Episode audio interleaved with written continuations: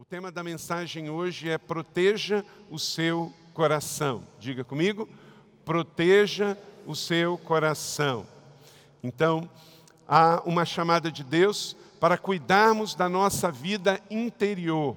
O seu coração é muito precioso e ele precisa ser cuidado, ele precisa ser protegido. Por vezes, no dia a dia, a gente se preocupa tanto em proteger a nossa bolsa, proteger o nosso carro, proteger a nossa casa, proteger os nossos bens, mas deixamos vulnerável o nosso coração. E você precisa intencionalmente proteger o seu coração. Não é algo que você vai deixar e vai pensar, pode ser que é, ele venha melhorar. Não, você tem que intencionalmente proteger o seu coração e você, se já está com o seu coração com alguma enfermidade, com alguma dor, você tem que trabalhar intencionalmente para cuidar do seu coração. Essa é a chamada de Deus para o nosso coração nesta noite porque Deus procura um bom coração e que Ele acha aqui hoje, em nome de Jesus. Provérbios capítulo 14, versículo de número 10, leia comigo, todos juntos. Cada coração conhece a sua própria amargura. Nós não estamos isentos de um ataque ao nosso coração. Ninguém está isento de sofrer uma injustiça. Mas uma coisa é verdade: você não pode prever que alguém cometa uma injustiça contra você, contra o seu coração, mas você pode decidir não guardar o ressentimento dentro dele. Então você pode viver a sua vida e escolher guardar o seu coração. Por quê? Porque ele é uma área fundamental para a sua vida. Se você não guardar o seu coração, ele vai adoecer. E se ele adoecer, o seu corpo vai adoecer. Gente de coração doente tem a mente doente, tem o corpo doente e relacionamentos doentios também. A recomendação do homem mais sábio que o mundo já ouviu está em Provérbios 4, 23. Todos juntos, leia comigo. Acima de tudo, guarde o seu coração, pois dele depende toda a sua vida. Acima de tudo, se você guarda coisas, se você guarda objetos, se você guarda reputação, se você guarda saúde, guarde acima de tudo isso o seu coração. Porque se ele se estraga, compromete toda a sua vida. Ivan Martins disse: e ressentimentos não se dissipam, eles ficam e cobram um preço. Cedo ou tarde a conta chega. Um cantor da MPB cearense, Fagner, ele disse uma canção, escreveu uma canção que diz assim: Sentimento ilhado, morto e amordaçado, volta a incomodar. Quem tem mais de 40 aí lembra. Sentimento ilhado, morto, amordaçado, volta a incomodar. Vai voltar, não tem jeito. Porque vai se alojar no coração e a carne não melhora por si, ela fica pior. Esse negócio, gente, é igual comer mortadela. Sempre volta. tem jeito. Quem gosta de mortadela sabe. Se a Leila tivesse ali, ela ia falar credo. Mas é assim, olha, eu gosto de mortadela e gosto de coxinha, tá? Não tem problema, eu gosto dos dois. Se você é só coxinha ou só mortadela, eu gosto dos dois. Né? Dependendo da hora é melhor a coxinha, dependendo da hora é melhor o pãozinho com mortadela, né?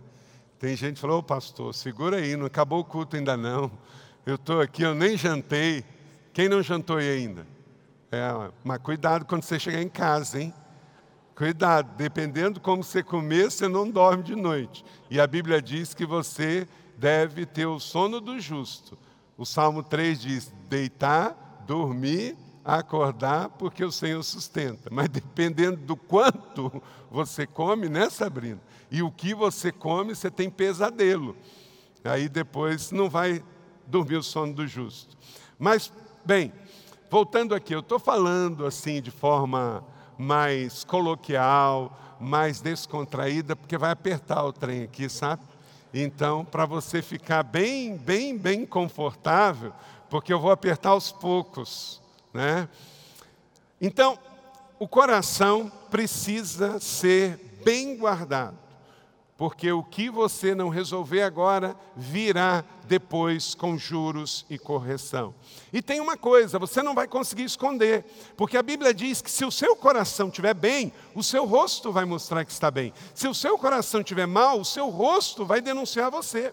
Não adianta, uma pessoa que está com o coração magoado, ferido, injustiçado e não resolvido, isso mostra no rosto o olho não brilha, o sorriso não vem, a descontração, a gratidão, o tanque cheio, a alegria, fica resmungando, fica remoendo, fica guardando, só que sabe o que vai acontecer? Você vai morrer.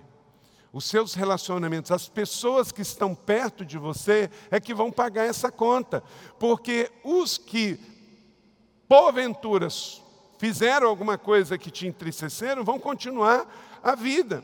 Veja bem, Provérbios 14, 30. É Deus que está dizendo, através da sua palavra. Leia comigo. O coração em paz dá vida ao corpo. Mais uma vez. O coração em paz dá vida ao corpo. Agora, o coração que está mal resolvido, que está com mágoa, que está com ressentimento, que está guardando rancor, que está guardando ódio, o rosto denuncia, os olhos denunciam. Você precisa resolver isso no seu coração.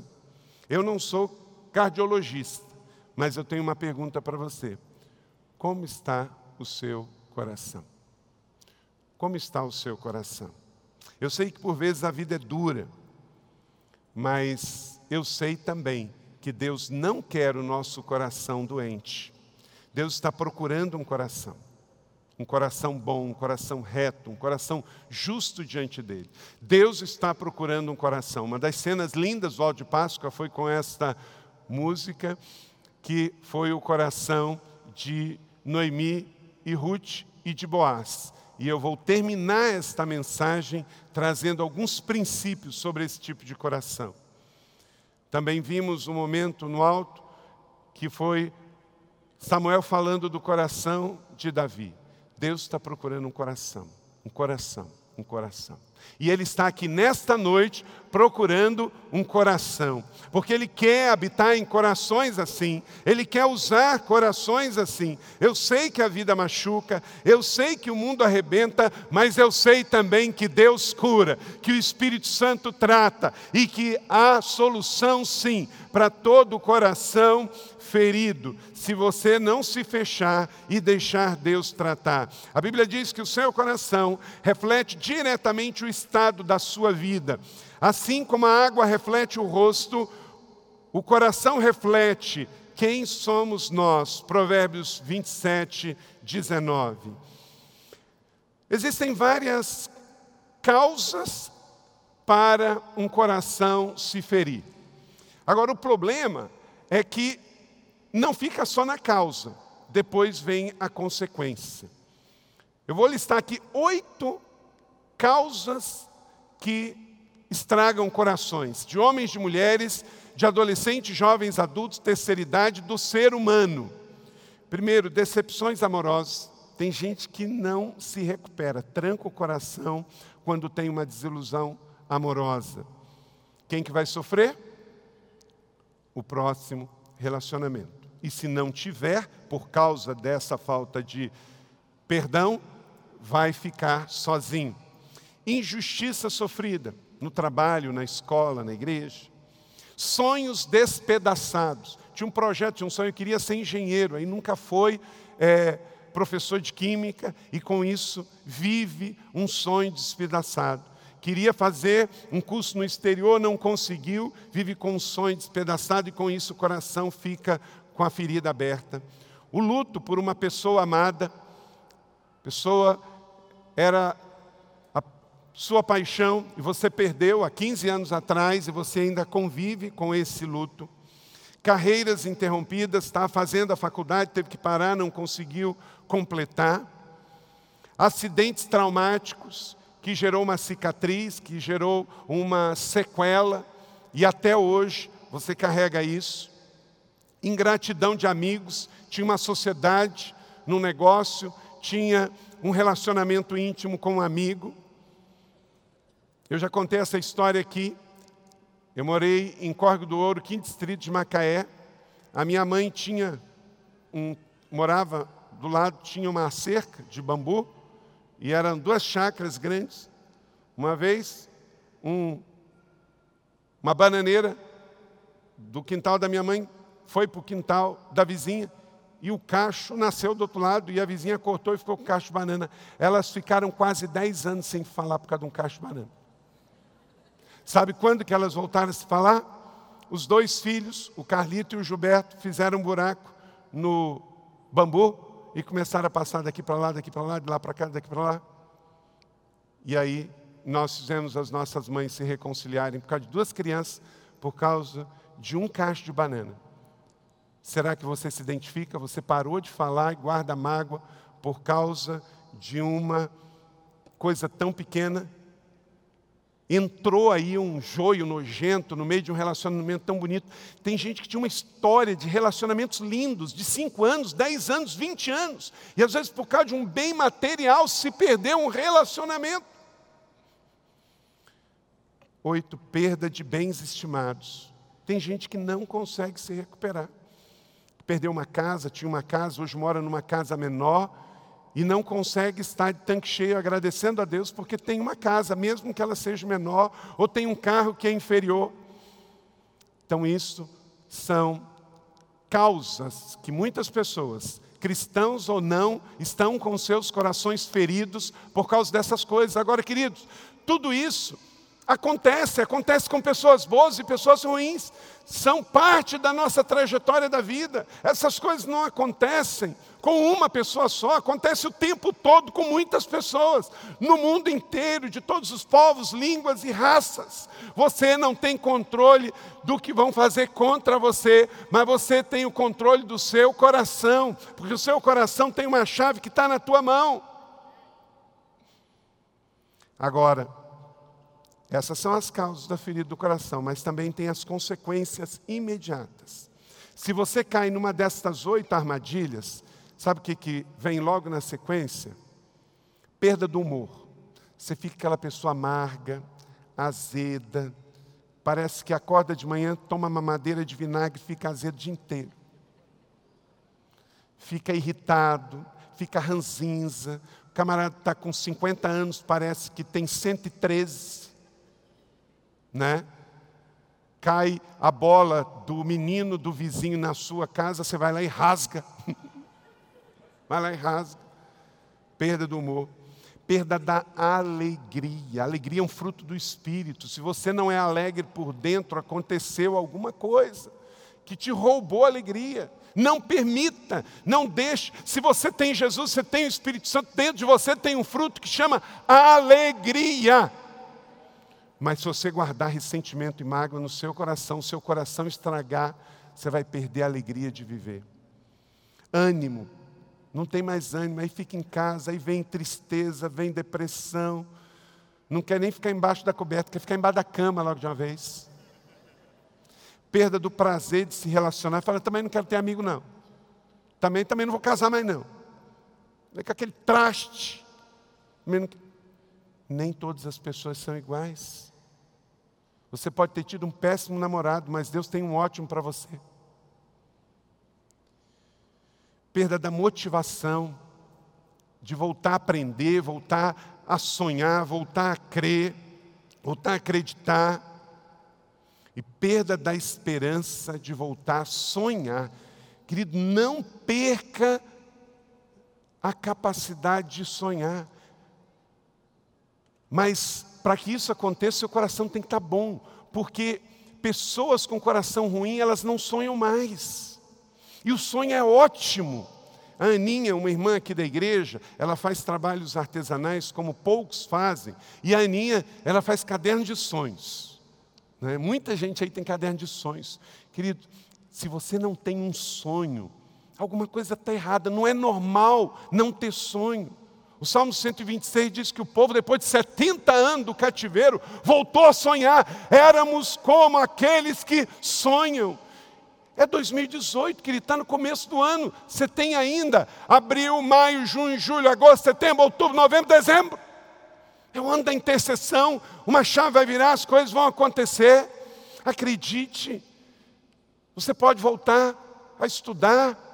Você trancou a faculdade, se prepara. Em julho agora, vou voltar para a faculdade. Vou reabrir minha faculdade. Em agosto eu vou estar lá com o meu caderno na faculdade. Eu vou voltar a estudar, ou IAD, ou presencial. Os cursos estão mais baratos. Se você tem uma carreira interrompida, mas você tem um sonho de concluir, volte. Ah, pastor, eu estou com 60 anos. Irmão, é no final da pista que jatos decolam. Então você está de cabelo branco, eu também tenho. Eu também tenho. Eu também tenho. Volte a sonhar carreiras interrompidas. Eu também estou, segundo os americanos, eu estou já ficando mais salto do que pepper, sabe? Sal e pimenta na cabeça, preto e branco. Volte a sonhar. Escreva seus sonhos. Olha, eu vou dizer uma coisa para você.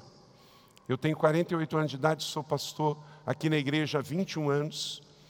A gente tem atravessado tempos difíceis, então a gente tem até que segurar um pouquinho o sonho, né, Érica? Érica é ali, executiva ali da, da, da igreja.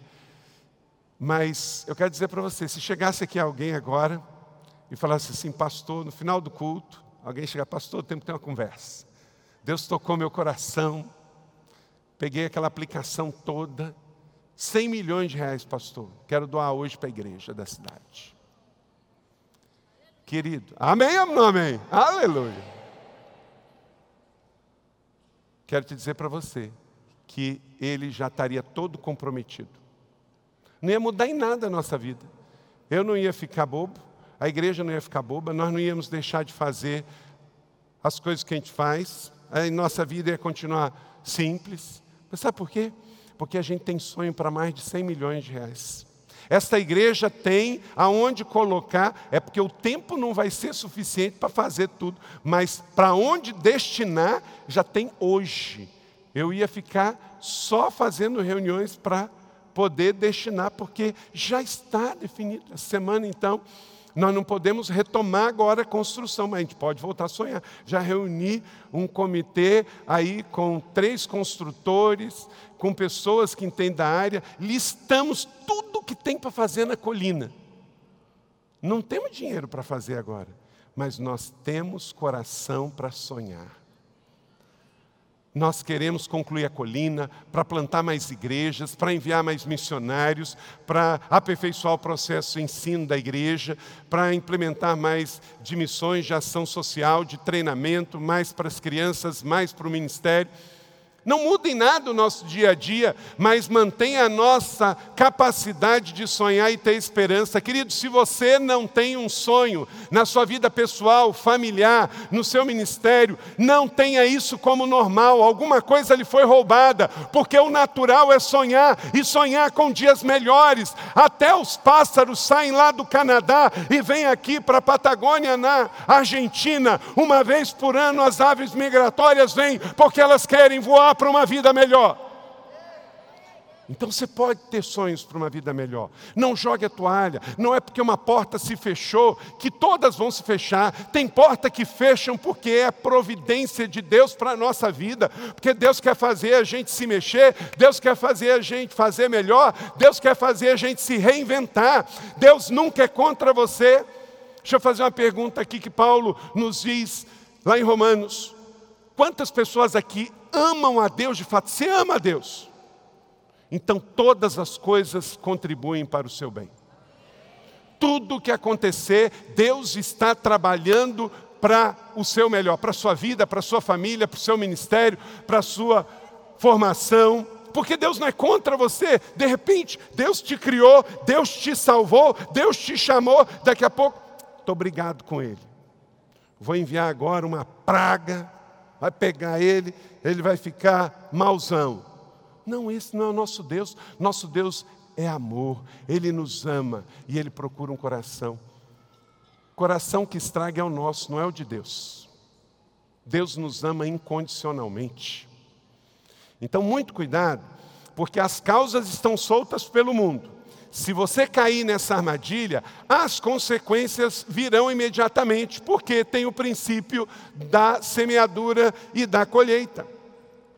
Anote aí na primeira página do seu esboço alguns tipos de traumas que são agentes de tristeza e sofrimento e desgraças na vida de uma pessoa.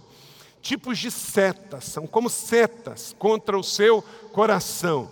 Então, proteja o seu coração da ansiedade, da ansiedade. Provérbios 12, 25, lê comigo: o coração ansioso deprime o homem. Um coração ansioso deprime o homem. A pessoa que fica muito ansiosa, ela não consegue resolver, ela começa a roer unha. Dá uma olhada nas suas unhas aí, dá. Está no sabugo? Se tiver no sabugo, você está ansioso. Então você precisa vir sexta-feira, 30 semanas. Porque tem grupo de ansiedade. Pensa que ansiedade é coisa simples, não. Ansiedade não curada pode gerar uma gastrite. Uma gastrite não curada pode virar uma úlcera, e uma úlcera não curada pode virar um câncer, e você pode morrer. Né? Então, ansiedade é um negócio sério, é um mal do século. Está ansioso, fica assim toda hora com o pé, né? Como é que está o seu pé? Você está balançando demais aí? Segura ele. O seu esboço, como é que está? Já riscou ele todo aí já? Tem gente que antes de começar a preencher, já não tem espaço para preencher mais, porque ele está todo rabiscado assim tem boneco, tem o pastor de perfil com a barriguinha, tem, tem tudo no papel, ansiedade. Né? Então, cuidado com a ansiedade, porque o coração ansioso deprime o homem. Quem quer viver deprimido?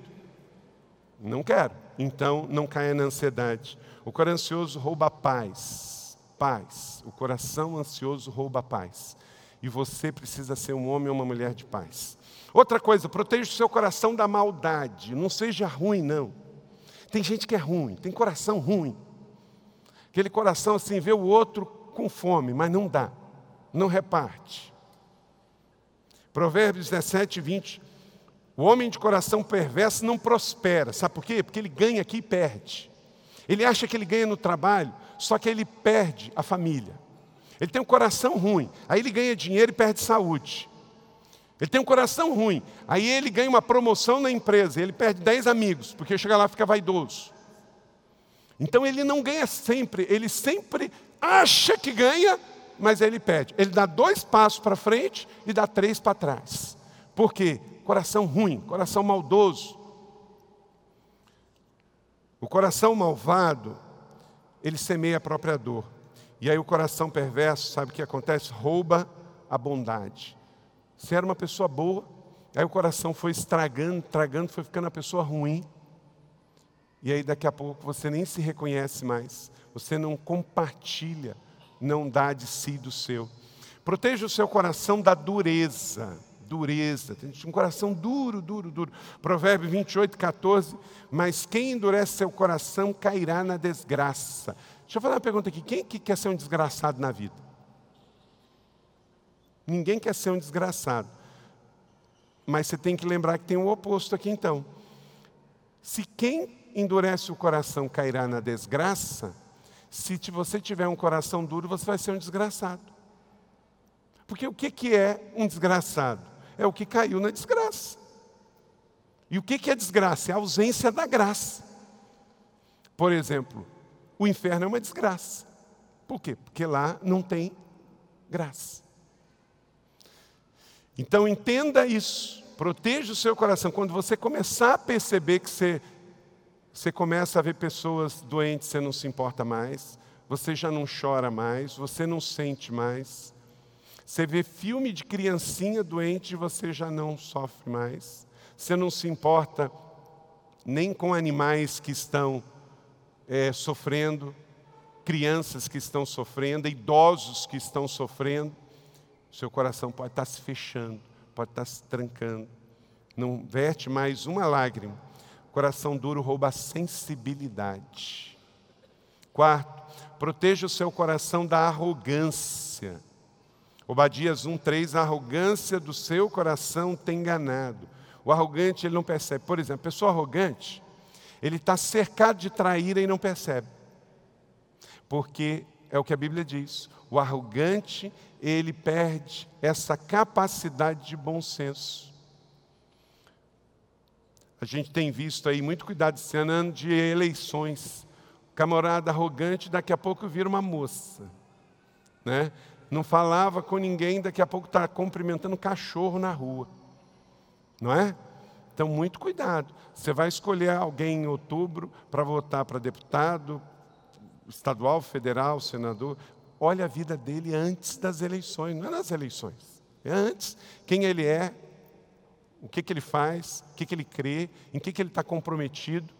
Porque é impressionante que naqueles dias, parece que quando começa a campanha, a pessoa entra numa metamorfose, ele não, não olhava para ninguém, passa a cumprimentar todo mundo, ele nunca ia no mercado, passa a ir, comer pastel em feira, pensa um troço que eu acho assim o fim da picada, é político indo em época de campanha comer pastel na feira.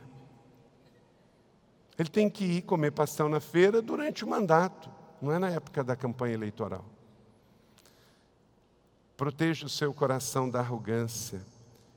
O arrogante não percebe que ele está sendo enganado, porque ele está tão preocupado com a, o seu próprio trono que ele não percebe as traíras que estão em volta dele.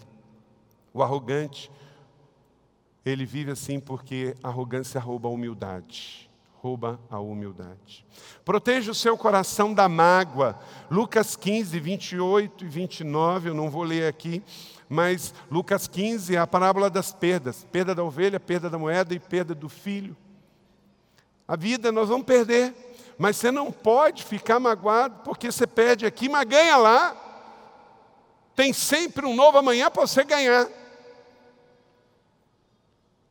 Deus está trabalhando para te dar restituições, promessas.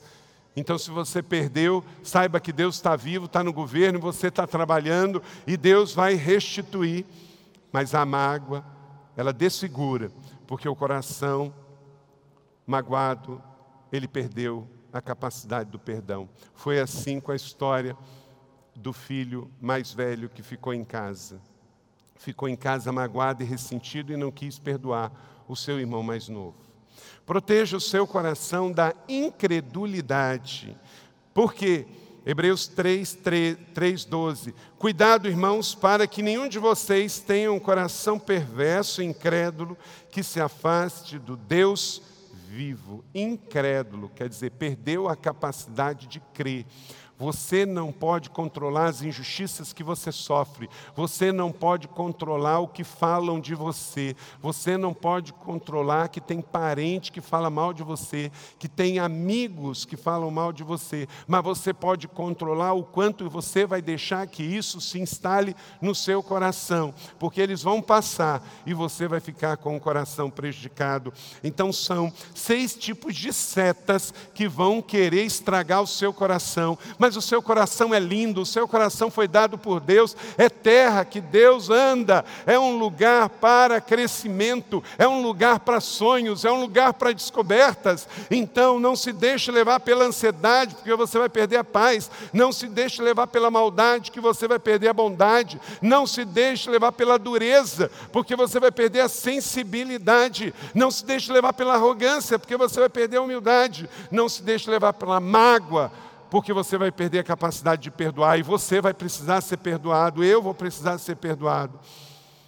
Não se deixe levar pela incredulidade, porque você pode não perder, mas perder a alegria da sua salvação. E se não tem, pode não receber a sua salvação pela incredulidade, porque aquele que não crê não verá a glória de Deus.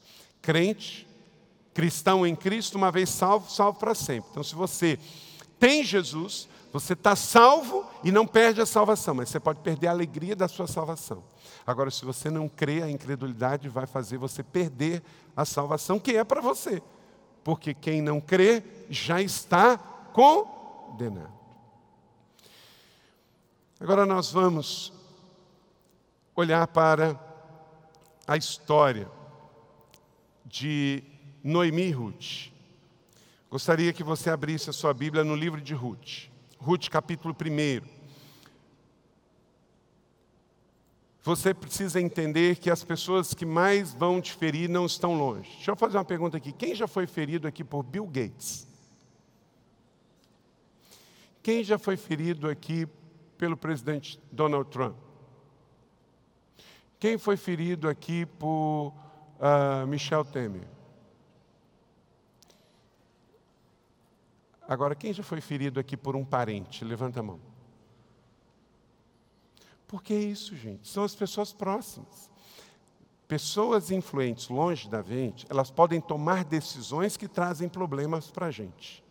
Um presidente, uma pessoa influente, ela pode tomar uma decisão, o Trump, o Michel Temer, o Geraldo Alckmin, mas não são pessoas próximas a mim que as decisões deles vão afetar o meu coração. São pessoas que convivem comigo, são meus irmãos na fé, meus irmãos de sangue, são pessoas que convivem da família. Então, muito cuidado.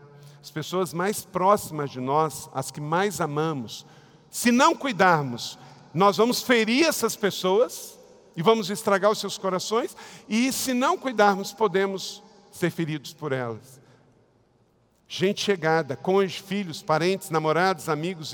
Lembra do, do episódio de José? Os filhos mais velhos, os irmãos mais velhos, Gênesis capítulo 37, 28, leia comigo. Tiraram José do poço e venderam por 20 peças de prata aos ismaelitas que levaram para o Egito. Seus parentes.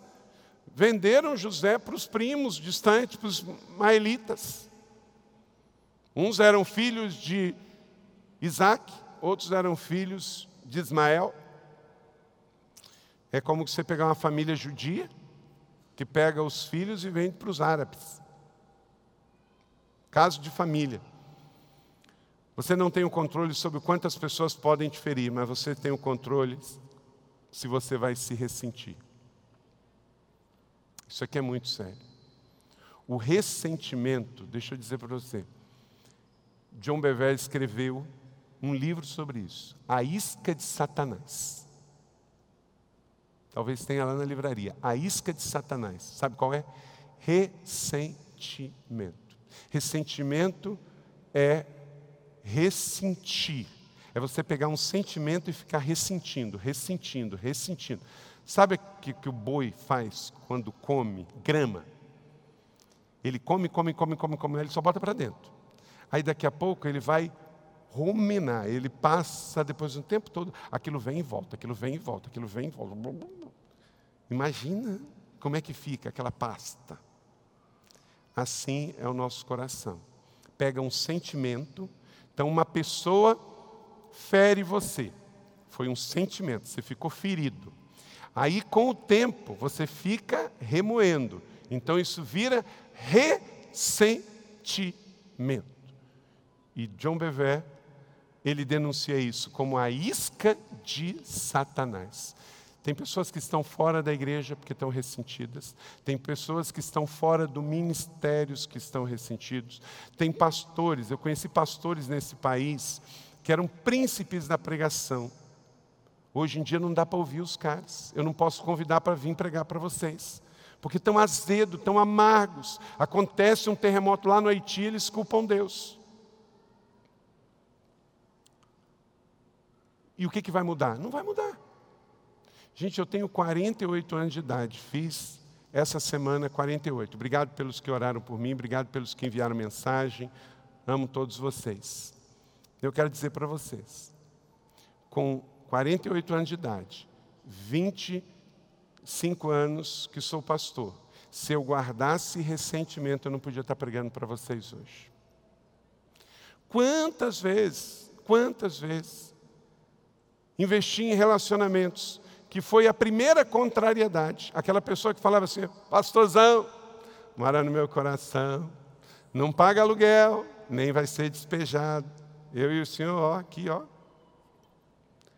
Até que ou eu erre, ou ele erra, e a gente tem que comer um sal grosso, e aí faz igual crente gato, vaza fora. Todas as pessoas que você ama um dia vão contrariar você. Todas, inclusive seu esposo. E eu já passei daquela fase de achar que eu vou viver no mundo de Poliana, de que as pessoas, pessoas são pessoas. Pessoas são pessoas. Tem gente que fala mal do marido, da esposa, não vai falar mal do pastor, gente. Vai falar mal da esposa para os outros. Fala mal do filho, fala mal da, da mãe. Tem gente que fala mal da mãe, não vai falar mal do pastor. Mas não posso, tem que tocar a vida. A fila anda. Pessoas que estão comprometidas com Deus não podem ser paradas, atrofiadas por causa do ressentimento no seu coração. O ressentimento ele pesa demais. Ele pesa demais. Ao ponto da Bíblia dizer que impede as nossas orações. Eu não posso obrigar que as pessoas gostem de mim, você não pode obrigar que as pessoas gostem de você, mas você não pode ter as suas orações impedidas, porque você vai orar e se lembra que tem alguém com pendência com você. Então, da mesma maneira que José liberou o perdão e foi o resgatador dos seus irmãos, o Senhor nos conta a história, sua Bíblia está aberta em, Noemi, em Ruth, capítulo 1. Uma história que tem um enredo muito bacana. Os personagens é Ruth, Noemi, Orfa e Boaz. Ruth, Noemi, Orfa e Boaz.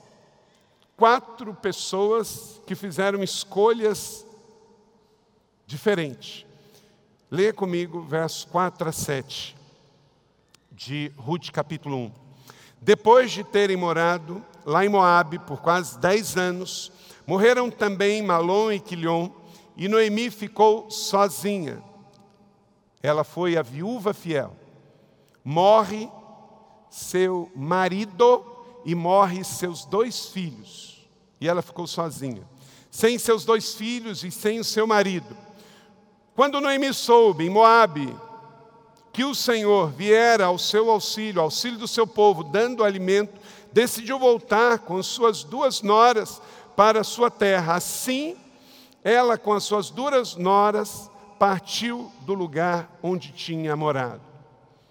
Diz o texto que quando Noemi soube, quando ela soube, ela decidiu voltar com as suas duas noras para a sua terra ela decidiu abandonar Moabe. Ela decidiu partir do lugar onde ela tinha morado. Olha para cá, meu irmão, minha irmã, querido visitante. Grifa esta expressão no final do verso 7. Partiu do lugar onde tinha morado. Diga comigo. Partiu do lugar aonde tinha morado. Você tem que partir do lugar da sua mágoa, você tem que partir do lugar da sua injustiça, da sua ferida, da sua dor. Você não pode ficar lá. Ruth, ela teve uma perda, Noemi teve uma perda, mas decidiram não ficar no lugar da sua perda. Pense bem, você vai ficar, se ficar, vai remoer, se remoer, vai ressentir. Então não fique no lugar da sua ferida, se levante, viva acima disso. Assim ela e suas duas noras partiram do lugar aonde tinha morado. Interessante que é ato contínuo, é uma decisão, gente. A vida é feita de escolhas e decisões. Quando Noemi soube em Moabe que o Senhor viera ao auxílio do seu povo, dando alimento, decidiu voltar. Quer dizer, eu tenho um Deus que está suprindo, que está abençoando. Se não partisse, não encontrava Boaz. A redenção vem, mas eu tenho que estar no lugar certo para receber a redenção. A recuperação vem, mas eu tenho que estar no lugar certo, senão a oportunidade passa partiu do lugar da sua dor, partiu do lugar da sua mágoa, partiu do lugar do seu ressentimento. Faça como Noemi e Ruth, sai do lugar da sua dor, sai do lugar do seu luto, sai do lugar do seu abandono, sai do lugar da sua escassez, da sua ferida. quando você protege o seu coração. Anote aí. Seis bênçãos que vêm contra você. Você se torna uma pessoa agradecida. Verso, capítulo 1, verso 8. Quando os, que o Senhor seja leal com vocês, como vocês foram leais com os falecidos e comigo. Entenda, Ruth decidiu viver uma vida nova. Noemi decidiu viver uma vida nova. Por isso receberam a provisão. Render graças em todas as circunstâncias é prova real de um coração. As pessoas mais felizes que você encontrar na vida, guarde isso, são as pessoas gratas. E as mais infelizes, tenha certeza, são as magoadas, ressentidas com a vida, com as pessoas e com Deus. Ruth teria todo motivo para viver ressentida.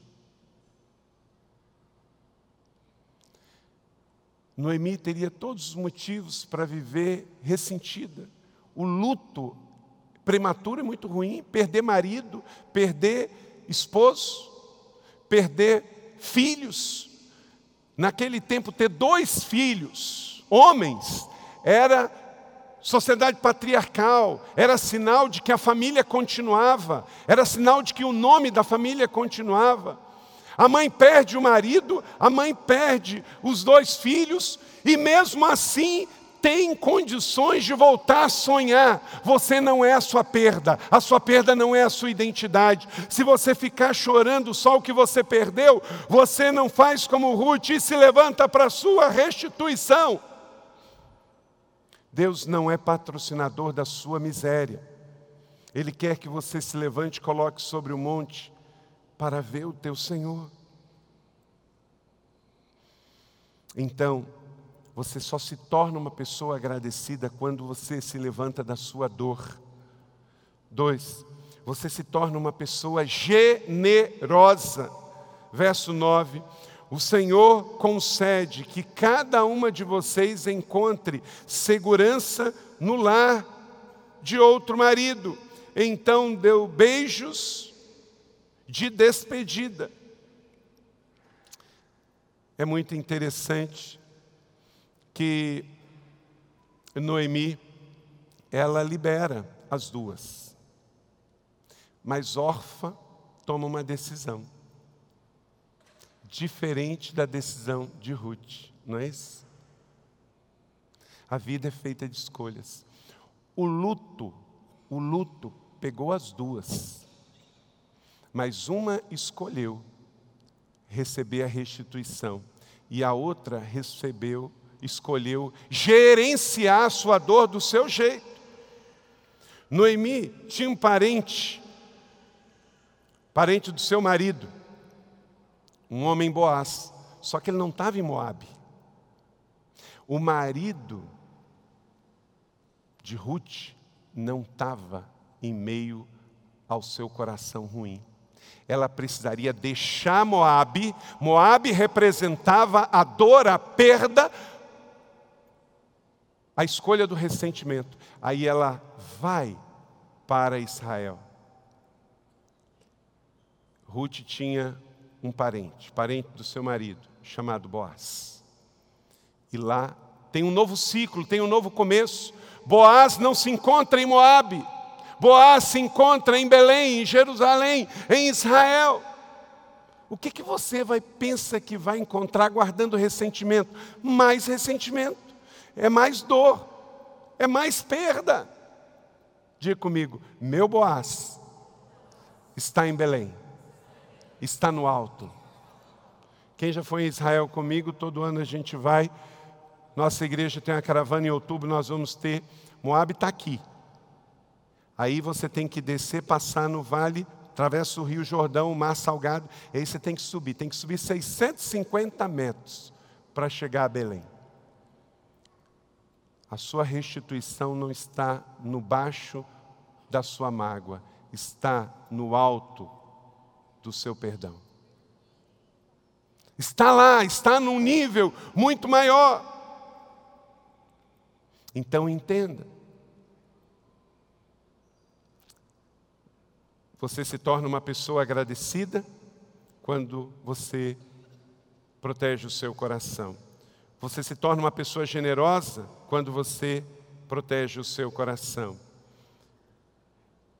É, é muito interessante que ela deu a liberdade às suas duas noras de escolher. Mas é interessante, a gente não pode sacrificar aqui o coração de órfã também. Órfã, ela, se a sua sogra falasse: Ó, oh, meu marido já morreu, meus filhos morreram, vocês comeram a carne, agora tem que roer o osso, fica aqui comigo. Pelo que a gente lê no livro de Ruth, Orfa teria ficado. Mas ela deu liberdade para ela. E Orfa escolheu ir embora. E diz o texto que deu beijo de despedida. No verso de número 9, diz assim: o Senhor conceda que cada um de vocês encontre segurança no lar de outro marido. Então deu beijos de despedidas, mas elas começaram a chorar muito alto e disseram: Não, voltaremos com você para junto do seu povo.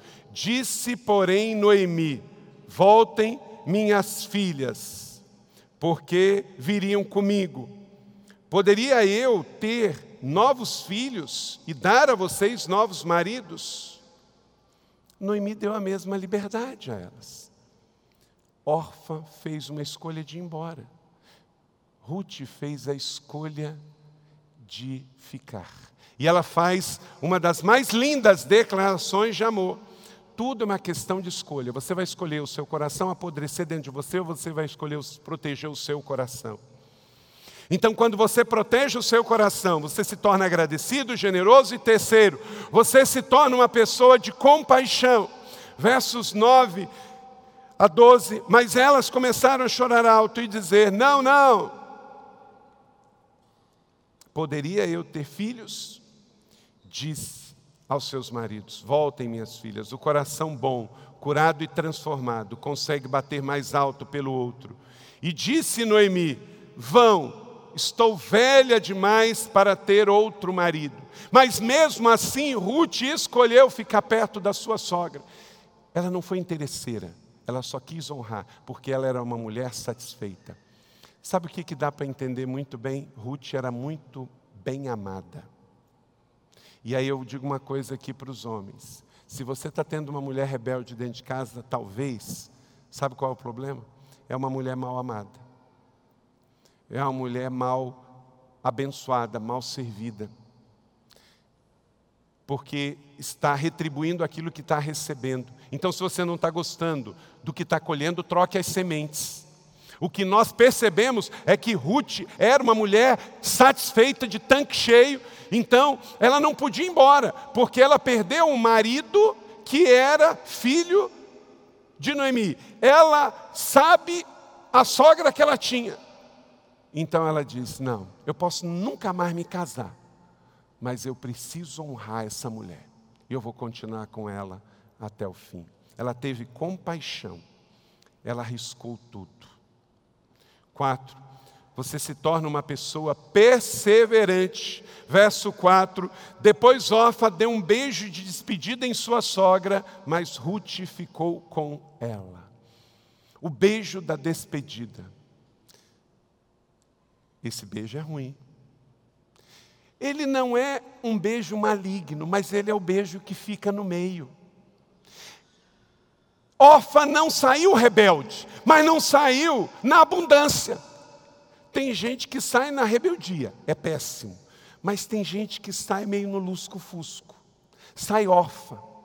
Parece que o nome dela era meio profético, era órfã. Era uma órfã. Ela vai até o meio. Querido, não vai até o meio. Você não tem que ser da média, você tem que ser completo. Não seja um meio marido, um meio crente, um meio servo, um meio discípulo, um meio agradecido. Órfã, ela não foi uma rebelde, mas ela foi meio agradecida, porque quando Noemi falou, você pode ir, ela foi. E a mesma palavra foi dada também para a outra.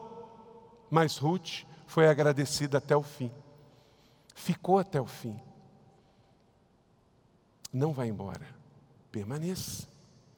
Reveja suas atitudes, suas escolhas. Gente, via de regra, um divórcio é porque não foi até o fim. Parou, o coração estragou no processo. Quando você protege o seu coração, você se torna uma pessoa perseverante. Os de coração ruim sempre ficam pelo caminho. Dia ou menos dia, esse coração ruim vai voltar contra você. Mas da mesma maneira que perseveremos até o fim e veremos a glória de Deus, você precisa perseverar até o fim para ver a restituição de Deus, para voltar a alegria no seu casamento, para voltar a alegria na sua vida, para você colher aquilo que você tem semeado. Quinto, quando você protege o seu coração, você afirma seus valores. Versos 16 e 17, Ruth, porém, respondeu: Não insistas comigo. Noemi, não adianta você vir para mim que eu não me arredo daqui. Aí tem uma das mais lindas declarações de amor. Até casamento a gente pede licença poética ao texto e faz com ele. Eu já fiz. Que a gente, quando faz, prega nesse texto para casamento, você tem que pedir licença ao texto. Porque o texto não está falando de amor de marido e mulher, está falando de amor de uma nora por uma sogra. Mas que na Bíblia está para revelar o nosso amor para com o Senhor, tem que ser desse jeito. E quem não casa no amor ágape também não permanece. Então você pode pedir a licença poética e usar o texto que está aqui, lê comigo. A palavra de Ruth, a moabita que passou a viver em Belém, não insista que te deixe. Vamos todos juntos? Que não mais te acompanhe. Aonde fores, irei, onde ficares, ficarei. Teu povo será meu povo, teu Deus será o meu Deus. Onde morreres, morrerei e ali serei sepultada. Cinco valores que exalou da vida de Ruth, porque ela, na hora da pressão, deixou isso vir para fora. Eu estou convencido, gente, que as circunstâncias não modam a gente. A gente só bota para fora o que a gente é nas circunstâncias. Existe um provérbio chinês que fala que você sabe o sabor e o aroma do chá quando você faz a infusão em água quente. Até então você não sabe, mas quando entra na água quente, aí vem todo o sabor, todo o aroma do chá, não é? Então, quando você passar pela água quente, pela água, pelo fogo, o que você crê, o que você é, o que você pensa, é que vai ver. Por exemplo, o que, que acontece se você der uma topada? Eu digo, misericórdia. Assim. Sabe por quê? Porque eu não falo palavrão. Não tem como falar palavrão. Minha filha está ali, 21 anos, mora lá em casa. Ela nunca me viu falar um palavrão. Por quê? Porque você vai deixar para fora, então você dá uma topada, você fala assim, misericórdia, Senhor. Oh, aleluia! né? Maranata. Vem todos os nomes bíblicos, né? Mas por quê? Porque é o que está dentro do seu coração, é o seu jeito de ser, é a sua cultura, está dentro de você. E foi o que aconteceu com Ruth. Olha o que aconteceu. Aonde fores, irei. O que, que veio para fora? Obediência. Onde ficares, ficarei. O que, que veio para fora? Compromisso. O teu povo será o meu povo. O que, que veio? Lealdade. Essa aqui é minha igreja, eu estou aqui. Aqui é minha casa, aqui é minha família. Se eu estou doente, eu estou aqui. Se eu estou alegre, eu estou aqui. Se eu estou são, eu estou aqui. Se eu estou passando uma dificuldade, estou aqui. O teu Deus será o meu Deus. Veio o que para fora? Fé. Onde morreres, morrerei, ali serei sepultada. Veio o que? Fidelidade. Então, as circunstâncias da sua vida vai fazer com que venha para fora aquilo que você é. Se você tiver um mau caráter enrustido dentro de você, na primeira oportunidade ele vem para fora com força. Se tiver um trair aí dentro, na primeira oportunidade vem para fora. Por isso que as possessões demoníacas são assim, elas se manifestam. Já está lá dentro. O espírito demoníaco já está na pessoa. Só que aí vem uma situação e aí manifesta. Não é que o, o, espírito demoníaco entra numa pessoa naquela hora e na hora se manifesta. Não, às vezes fica lá muito tempo. Até que vem uma situação e aí manifesta. A mentira. Eu tenho uma, uma tese que raramente ninguém é pego na primeira vez. Com 26 anos de pastorado, gente, o que eu já tive de situações para ter que confrontar uma pessoa e ela com a cara mais lavada do mundo, mas foi a primeira vez, pastor. E daqui a pouco a gente descobre que não era a primeira, não era a quinta. Sabe por quê? O diabo é o sedutor, é o pai da mentira, ele seduz. A pessoa vai lá, rouba uma vez. Aí o diabo dá mais cordinha, rouba a segunda vez, rouba a terceira vez, e acha que nunca vai ser descoberto. Aí na centésima vez, ele descuida de uma coisa. Aí ele é pego. Ele vai trair a esposa. Ele faz dez vezes, vinte vezes, trinta vezes. Aí ele acha que já está craque, que ele é quase invisível, até que ele esquece um batom. Então, via de regra, não é regra exata, mas via de regra, o diabo não quer que a pessoa seja exposta na primeira vez. Ele seduz, ele vai seduzindo. Ele é o pai da mentira, ele engana, ele cega. Então o que rouba vai roubando, até que um dia a cabrita berra. Ele vai enganando, ele vai trapaceando. Aí um dia acaba acontecendo. Mas que em nome de Jesus não seja o seu caso, porque você vai andar na luz. E o que vem para a luz vem para a cruz. Sexto, você será recompensado, creia nisso. Capítulo 2, verso 4 e 5. Naquele exato momento, Boaz chegou a Belém e saudou os ceifeiros. O Senhor esteja com vocês. E eles respondeu: O Senhor te abençoe. Responderam os ceifeiros. Boaz perguntou ao capataz dos ceifeiros: A quem pertence aquela moça? A restituição não está em Moabe, a restituição está em Belém. Então, abandone o seu ressentimento, a terra do seu ressentimento não tem boaz, não tem resgatador. Guarde o seu coração, para que lá na frente você chegue a Belém e em Belém o teu boaz se manifeste. Amém? Sua recompensa virá. Deus vai enviar anjos para servir a quem for fiel. Sétimo, você acredita na soberania divina. Capítulo 2, versos 10 e 12. Ela inclinou-se prostrada, com o rosto em terra, e exclamou: Por que achei favor aos seus olhos, ao ponto de o Senhor se importar comigo? Uma estrangeira, uma estrangeira, estou aqui uma estrangeira. Ah, porque Deus é soberano. E Boaz respondeu: Contaram-me tudo o que você tem feito com sua sogra, depois que você perdeu seu marido, como deixou seu pai, sua mãe, sua terra. Tudo que você renunciar pelo Senhor, Deus está vendo e está registrando. Ele recolhe suas lágrimas, ele recolhe a sua oração, ele recorre a sua renúncia, ele recorre o seu orgulho que você venceu, colocou na cruz de Cristo. Ele está vendo a sua renúncia, a sua entrega. E ele honrará isso, porque o Deus que revelou a história de Ruth e Neemi para nós é o Deus que está aqui. Na verdade, gente, a figura de Boaz é a figura de Jesus. Boaz é o nosso Jesus, é o resgatador. É interessante que no verso 8, Veja que beleza. Disse então Boaz a Ruth: Ouça bem, minha filha, você não vai colher noutra lavoura. Não se afaste daqui. Meu irmão, eu quero ser profético. Você não vai colher em outra lavoura, é aqui mesmo. É aqui mesmo. Os bons casamentos estão aqui. Os bons casamentos estão aqui.